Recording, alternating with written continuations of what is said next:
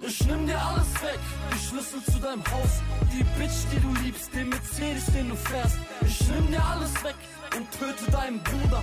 Ja, du hast recht, das Leben ist nicht fair. Was hat diesen jungen Mann so wütend gemacht? Und vor allen Dingen, weshalb ist die Musik, die er über seine Wut schreibt, so erfolgreich? Die Rede ist von Haftbefehl, das ist der vermutlich prägendste deutsche Gangster-Rapper. Da sind sich nicht nur Fans einig, sondern inzwischen auch der Feuilleton und auch manche Wissenschaftlerinnen und Wissenschaftler. Denn Hip-Hop ist längst nicht mehr nur ein Thema für Schulhöfe und Sozialpädagogik, sondern auch ein Feld für interdisziplinäre Forschungen, die Hip-Hop-Studies. Besonders interessant ist dafür viele Forschende der Gangster-Rap. Auch für Martin Seliger, unseren Gesprächspartner heute im Forschungsquartett. Der ist Soziologe an der Uni Hamburg und hat dieses Jahr ein Buch veröffentlicht, Soziologie des Gangsterrap. Er sagt, Gangsterrap ist Ausdruck sozialer Kämpfe und auch ein Spiegel unserer Gesellschaft. Das hat mit Neoliberalismus zu tun, auch mit der Agenda 2010, wie wir erfahren werden. All das und noch einiges mehr erfahrt ihr hier gleich bei uns im Forschungsquartett. Das Forschungsquartett. Wissenschaft bei Detektor FM. Literaturwissenschaft, Musikwissenschaft natürlich, Sprachwissenschaft, Kulturwissenschaften und eben auch Soziologie. Eine ganze Reihe wissenschaftlicher Disziplinen ist in den sogenannten Hip-Hop-Studies aktiv. Hip-Hop-Studies, das gehört forschungsgeschichtlich zu den Cultural Studies. Das ist eine Richtung der Kultur- und Sozialwissenschaften, die sich vor allen Dingen mit Subkulturen befassen. Also zum Beispiel mit Punk, Techno oder eben auch Hip-Hop. Besonders in den Sozial- und Kulturwissenschaften wird viel über Hip-Hop geforscht. Das könnte auch mit der Geschichte dieser Subkultur zusammenhängen. Hip-Hop ist nämlich in den 1970er Jahren in der New Yorker Bronx entstanden.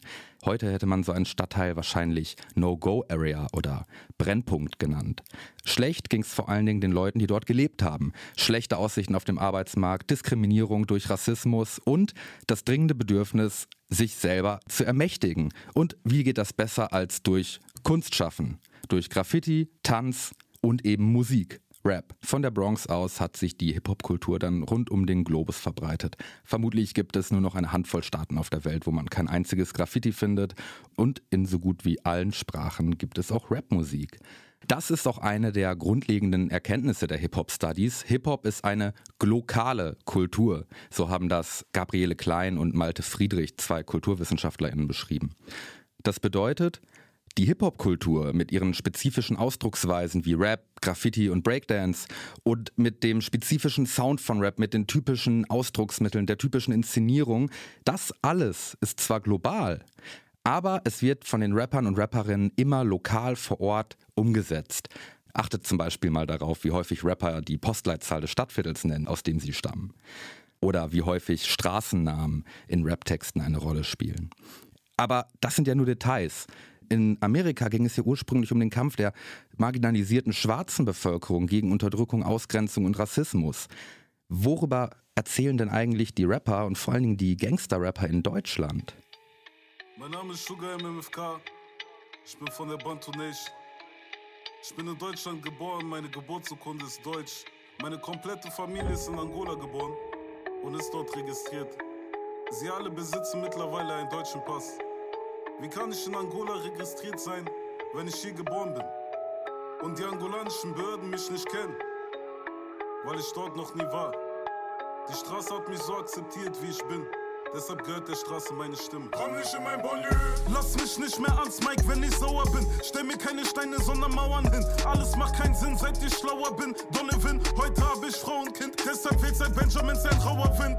Egal wo ich auch bin, meine Stimme, die kennt jeder in dem Banlieue.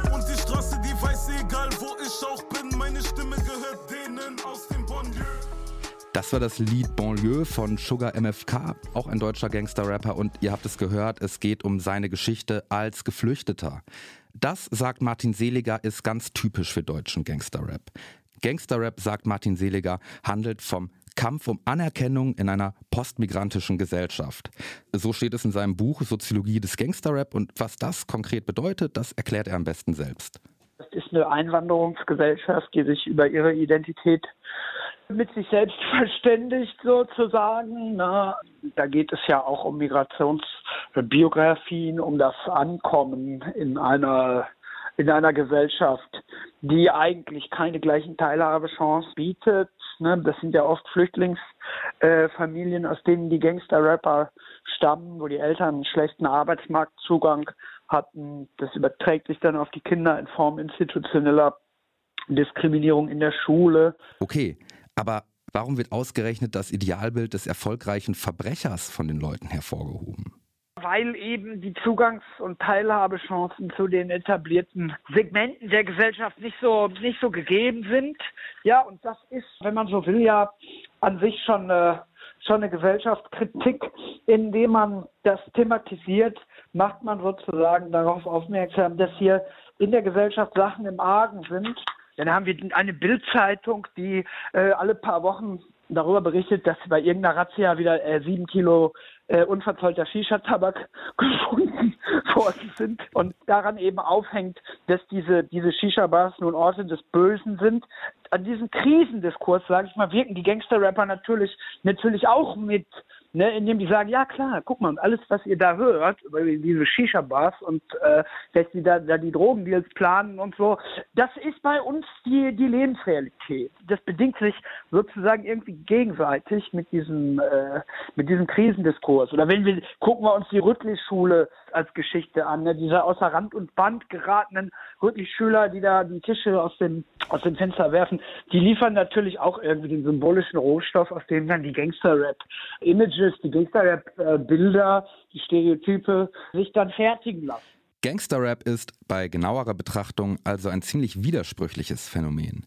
Man kritisiert, dass man nicht dazugehört, aber tut zumindest in den Texten alles dafür, damit man auch nicht dazugehören kann. Das ist aber auch deshalb interessant, weil das im deutschen Rap noch nicht immer so war. Fremd im eigenen Land von Advanced Chemistry war eines der ersten deutschen Rap-Alben. Auch dort ging es um die Migrationsgeschichte der Rapper und da haben die noch gerappt, ich habe einen grünen Pass mit einem goldenen Adler drauf. Haben also betont, dass sie eigentlich ja dazugehören. Fast 30 Jahre später rappt Haftbefehl, ich zitiere, Fick Vater Staat, ich schieß auf den Adler. Was ist in der Zwischenzeit passiert? Denke, was wir da sehen, ist eigentlich Hartz IV und die Agenda 2010. Ne? Die ethnische Unterschichtung des Arbeitsmarkts hat natürlich auch viel mit den Arbeitsmarktreformen da unter der Schröder-Regierung zu tun, die sozusagen Zwangsindividualisierung der Gesellschaft, ne, wo wir über Jahrzehnte eigentlich den Menschen beigebracht haben, dass sie für sich selbst äh, verantwortlich sind. Ähm, und die hat eine soziale eine, oder eine, eine kulturelle Verrohung auch mit sich gebracht und einen raueren Ton in der Popkultur, vor allen Dingen im Gangsterrap äh, provoziert. Und dieses Ding, ich schieße auf den Adler, als Punker hätte man vielleicht gesagt, ich scheiße auf den Adler, hast du viel, belässt es nicht dabei, sondern schieß direkt auf den Adler. Das heißt, ich weiß, dass ich äh, von euch hier nichts zu erwarten habe und ihr habt von mir auch nichts zu erwarten. Und das ist im Prinzip ein Ausdruck auch, auch so, so, sozialpolitischer, so, sozial, sozialpolitischer Zwangsindividualisierung. Also äh, eine solidarische Auflösung, eine solidarische Klassenpolitik als Ausweg aus dieser Ungleichheits- und Unterdrückungssituation ist eigentlich im Gangsterrap so nicht vorgesehen und das passt da auch nicht rein, weil die Leute eben eben keine Schwäche zugeben und zeigen können und wollen. Ne? FFM, schnelles Geld in der freien Marktwirtschaft. Rede nicht von Dollar, weil es bricht, Blick auf eine bricht. FFM, schnelles Geld, Geld, Oh, oh, ich will alles oder nix. Wenn man etwas genauer hinschaut, ist Gangsterrap also eher neoliberal. Es geht um Erfolg und Aufstieg mit der Rolex am Ellbogen ganz nach oben, aber jeder ist seines Glückes eigener Schmied. Haftbefehl rappt ja nicht für die große gesamtgesellschaftliche Umverteilung, sondern für eine private. Zitat, ich nehme dir alles weg. Ist das jetzt überhaupt eigentlich noch kritisch oder subversiv? Klar ist das subversiv, aber als guter Pragmatist, als den ich mich ja nun sehe, muss ich natürlich äh, gegen so, ein, so, eine dualistische Vorstellung, entweder ist das subversiv oder, oder, oder, oder nicht subversiv, wie sagt man, opponieren. Deswegen hieß das erste Buch ja auch zwischen Affirmation und Empowerment. Man kann sich wunderbar gegen Unterdrückung wenden und gegen Randständigkeit und Diskriminierung wenden, ohne dabei gleichzeitig ein gerechter, gerechter, gleichstellungsorientierter Mensch zu sein. Und deswegen habe ich auch immer gesagt, Gangster-Rapper treten nach unten und oben gleichzeitig. So, das ist, ist vielleicht das Bild. Es gibt ja den Adorno, äh, Absatz der, aus dem autoritären Charakter über den Radfahrer, der nach oben buckelt und nach unten tritt. Der Gangster-Rapper, der tritt nach oben und nach unten. Gangster-Rapper treten nach unten und oben gleichzeitig. Sie beklagen Ausgrenzung, aber grenzen sich auch selber ab und Millionen Menschen hören ihnen dabei zu. Argwöhnisch, abgeschreckt, fasziniert oder alles gleichzeitig. Bei Martin Seliger war es übrigens etwas anderes, was ihn ursprünglich an Gangsterrap fasziniert hat. Man bekomme dadurch Einblick in andere Gesellschaftsgruppen, andere Milieus, die einem vielleicht selber nicht vertraut sind. Das ist für den Rezipienten erstmal spannend, aber es öffnet auch den Blick für gesellschaftliche Probleme, die man ansonsten übersehen hätte, Darin sieht er auch einen gesellschaftlichen Gewinn von dem, was die Gangster-Rapper erzählen. Und wenn man sich etwas mehr mit dem Genre befasst, dann wird man rausfinden, neben Homophobie, Frauenfeindlichkeit und dicken Sprüchen gibt es hier und da auch wirklich mitreißende Geschichten, die Leute wie Haftbefehl erzählen. Das war's für heute vom Forschungsquartett. Wir hoffen, euch hat unser kleiner Einblick in die Hip-Hop-Studies gefallen. Dann abonniert doch vielleicht diesen Podcast auf Spotify oder wo auch immer ihr ihn hört. Besucht uns auf unserer Website. Am besten direkt nächsten Donnerstag. Da gibt es nämlich die nächste Folge Forschungsquartett. Bis bald. Ciao. Das Forschungsquartett. Wissenschaft bei Detektor FM.